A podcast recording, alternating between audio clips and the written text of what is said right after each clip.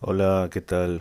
¿Cómo están? Buenos días, buenas tardes, buenas noches, dependiendo del horario y el lugar donde se encuentren. Bueno, hace ya algún tiempo que no subía eh, un, un audio, un post aquí en Spotify. Y bueno, el día de hoy eh, me provocó hacer uno básicamente porque estuve revisando después de de muchos años estuve revisando el libro, lo tengo por acá, el libro de Laura Pearls, Viviendo en los Límites. Como ustedes saben, en la psicología y en la psicoterapia específicamente, eh, hubieron varios creadores de métodos psicoterapéuticos y en el caso de la psicoterapia gestal, gestal o gestalt, eh, tenemos a Fritz Perls y a su esposa Laura Perls como los, eh, vamos a decir, los padres fundadores, ¿no? aunque algunos solamente le, otorgan ese título a, Fritz, pero eh, los padres fundadores decía de la terapia gestal. Entonces estaba, eh, estaba leyendo nuevamente después de un tiempo, como les decía, este, este libro y por cierto, no sé si será una casualidad o, o qué, pero cada vez que regreso a algún libro de, terapia gestal, eh, dejado algunos meses o algunos años, es como si, no voy a decir que es como si lo leyera por primera vez, pero lo que voy a decir es que cada vez encuentro más cosas que no vi la vez anterior, o no me percaté la, la vez anterior. Probablemente tiene que ver con, con que no soy el mismo, ¿no? Cosas que sabemos, ¿no? Eh, pero también creo que hay como una gran profundidad en el enfoque y que en una primera pasada, ¿no? en una primera, segunda, hasta tercera o cuarta leída, mm, digamos que no, no emerge ¿no? de una manera tan clara, eh, a menos que haya pasado un tiempo y las lecturas eh, se produzcan de manera reiterada eh, después de que pase ese tiempo, ¿no? Como les decía. No sé, es una cosa curiosa que me sucede con los libros de Gestalt, probablemente también con otros, pero bueno, quizá es un poco por, por mi, mi gusto y mi inclinación por este enfoque terapéutico que por cierto lo practico y lo enseño, ¿no? Eh, bien, entonces eh, ahora quería leer un, un pedazo, ¿no? un fragmento de, eh, de este libro de Laura, ¿no? de, la, doctora Laura Peirce, Viviendo en los Límites, ¿no? que es una pena que no haya escrito más cosas, ¿no?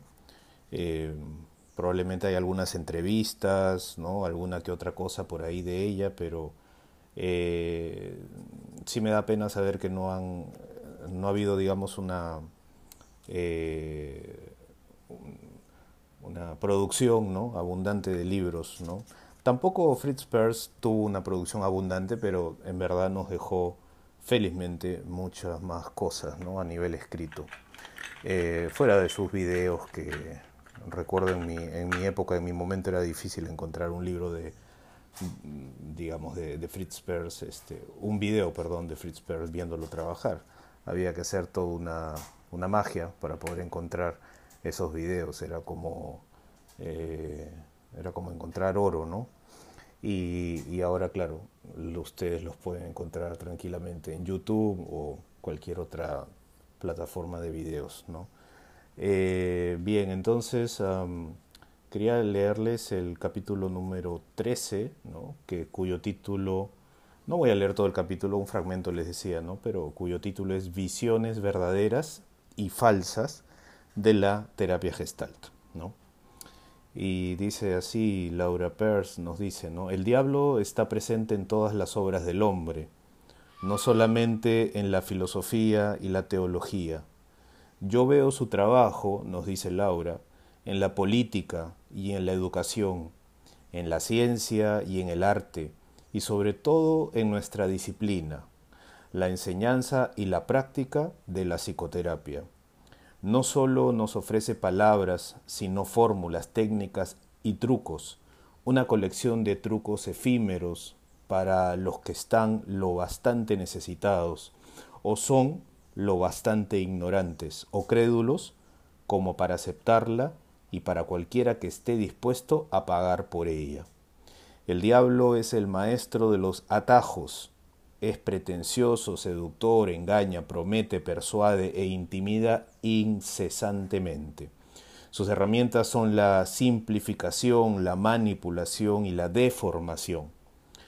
Vamos a pasar al de los mitos, dice Laura, vamos a pasar de los mitos a los hechos reales. En una reunión del New York Institute for Gestalt Therapy, yo pregunté, ¿qué respondes si alguien te pregunta qué es la terapia Gestalt? Nuestro vicepresidente, Richard Kitzler, al que le gustaba hacer de abogado del diablo, refunfuñó muy bajo. La silla caliente y la silla vacía. Claro que lo dijo con ironía, al igual que el Mefistófeles, ¿no es cierto?, de la obra de Goethe, ¿no?, de Fausto. Pero, continúa Laura, ¿no? Pero el discípulo inocente e impaciente toma lo que dice en su sentido literal, ¿no? Aclara Laura, en relación a lo que había eh, comentado Richard Kitzler, ¿no? y siempre acepta una parte creyendo que es el todo, ¿no?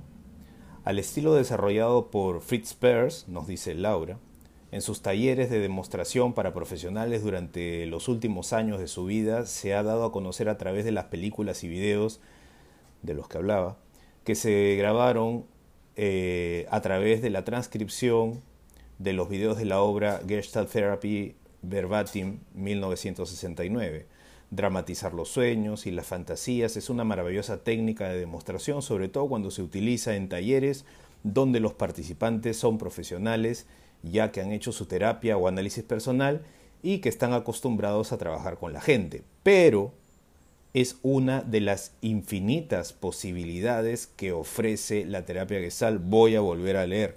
Estoy hablando de un texto que, si bien es cierto, fue editado eh, por Promo Libro en Valencia en 1994, eh, que tiene, por cierto, la revisión técnica de esta edición es de Celedonio Castanedo, a quien tuve la, la oportunidad de conocer y con quien también tuve la oportunidad de participar en unos talleres que él dirigía, discípulo de Laura Pers.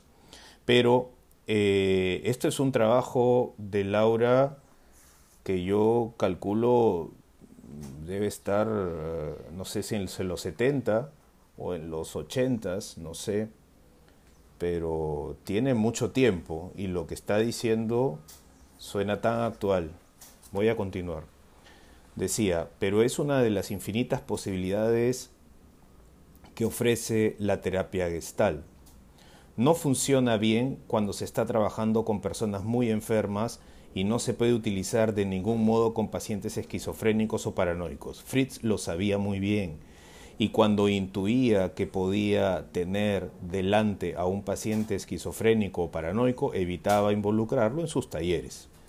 Desafortunadamente, un gran número de terapeutas ha aceptado que esta técnica es lo más importante de la terapia gestal y la aplica a todos sus pacientes sin distinciones. Eh, Laura se está refiriendo a lo que dijo más temprano, ¿no? lo de la silla caliente y la silla vacía. ¿no? De esta manera se reduce la terapia gestal al nivel de una técnica, cosa que nosotros ya sabemos que no es así. Debido a que las evidentes limitaciones de esta técnica se combina con cualquier otra técnica del arsenal psicoterapéutico que esté a mano. El resultado es el entrenamiento con sensibilidad y la gestal, la conciencia corporal y la gestal, la bioenergética y la gestal, terapias basadas en el arte y la danza y la gestal, la meditación trascendental y la gestal, el análisis transaccional y la gestal y tal y cual, cualquier cosa, ¿no es cierto?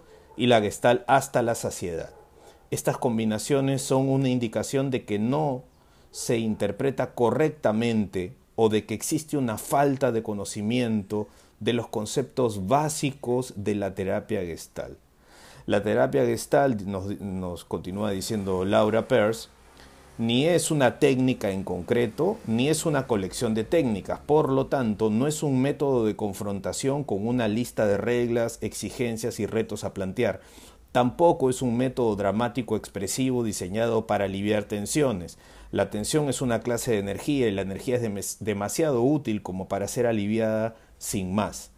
Debemos conseguir que esté a nuestra disposición para que la podamos usar para implementar los cambios que necesitamos o deseamos efectuar.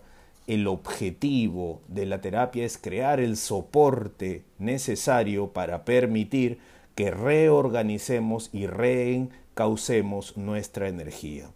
Los conceptos básicos de la terapia gestal, más que técnicos, son filosóficos y estéticos. La terapia gestal es un enfoque existencial fenomenológico y por lo tanto es experiencial y experimental.